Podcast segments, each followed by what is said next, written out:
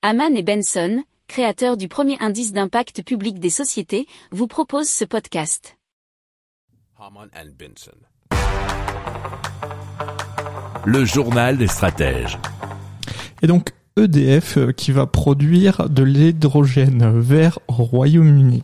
Alors c'est EDF via sa co-entreprise EDF Renewables euh, qui est donc euh, formé par le groupe EDF Renouvelable et EDF Énergie et qui veut produire de l'hydrogène vert avec de l'éolien en mer et du et du solaire pardon, à Teesside en Angleterre. Alors, l'électricité pour alimenter les électrolyseurs proviendrait d'une ferme photovoltaïque qu'EDF compte développer près de la commune de Redcar et du parc éolien en mer de Teesside.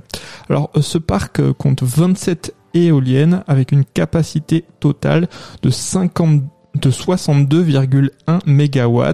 Ça a été le premier réalisé par le groupe EDF qui en détient 51% départ. Le reste, c'est pour les fonds Dalmor Capital et Pensions Infrastructure Platform.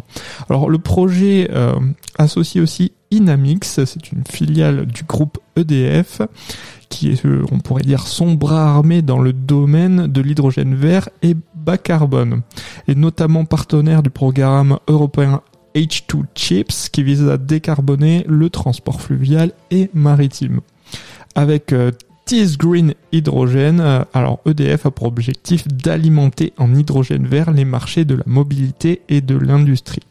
Et c'est tiré d'un article de westfrance.fr. Si vous aimez cette revue de presse, vous pouvez euh, vous abonner gratuitement à notre newsletter euh, qui s'appelle La lettre des stratèges, LLDS, qui relate, et cela gratuitement, hein, du lundi au vendredi, l'actualité économique, technologique énergétique, mais aussi de l'hydrogène et puis de tout ce qu'on trouvera super intéressant pour votre vie. Pour approfondir ces sujets, abonnez-vous à la newsletter de Haman et Benson et écoutez nos autres podcasts que vous retrouverez dans les notes de l'émission ou sur notre site internet.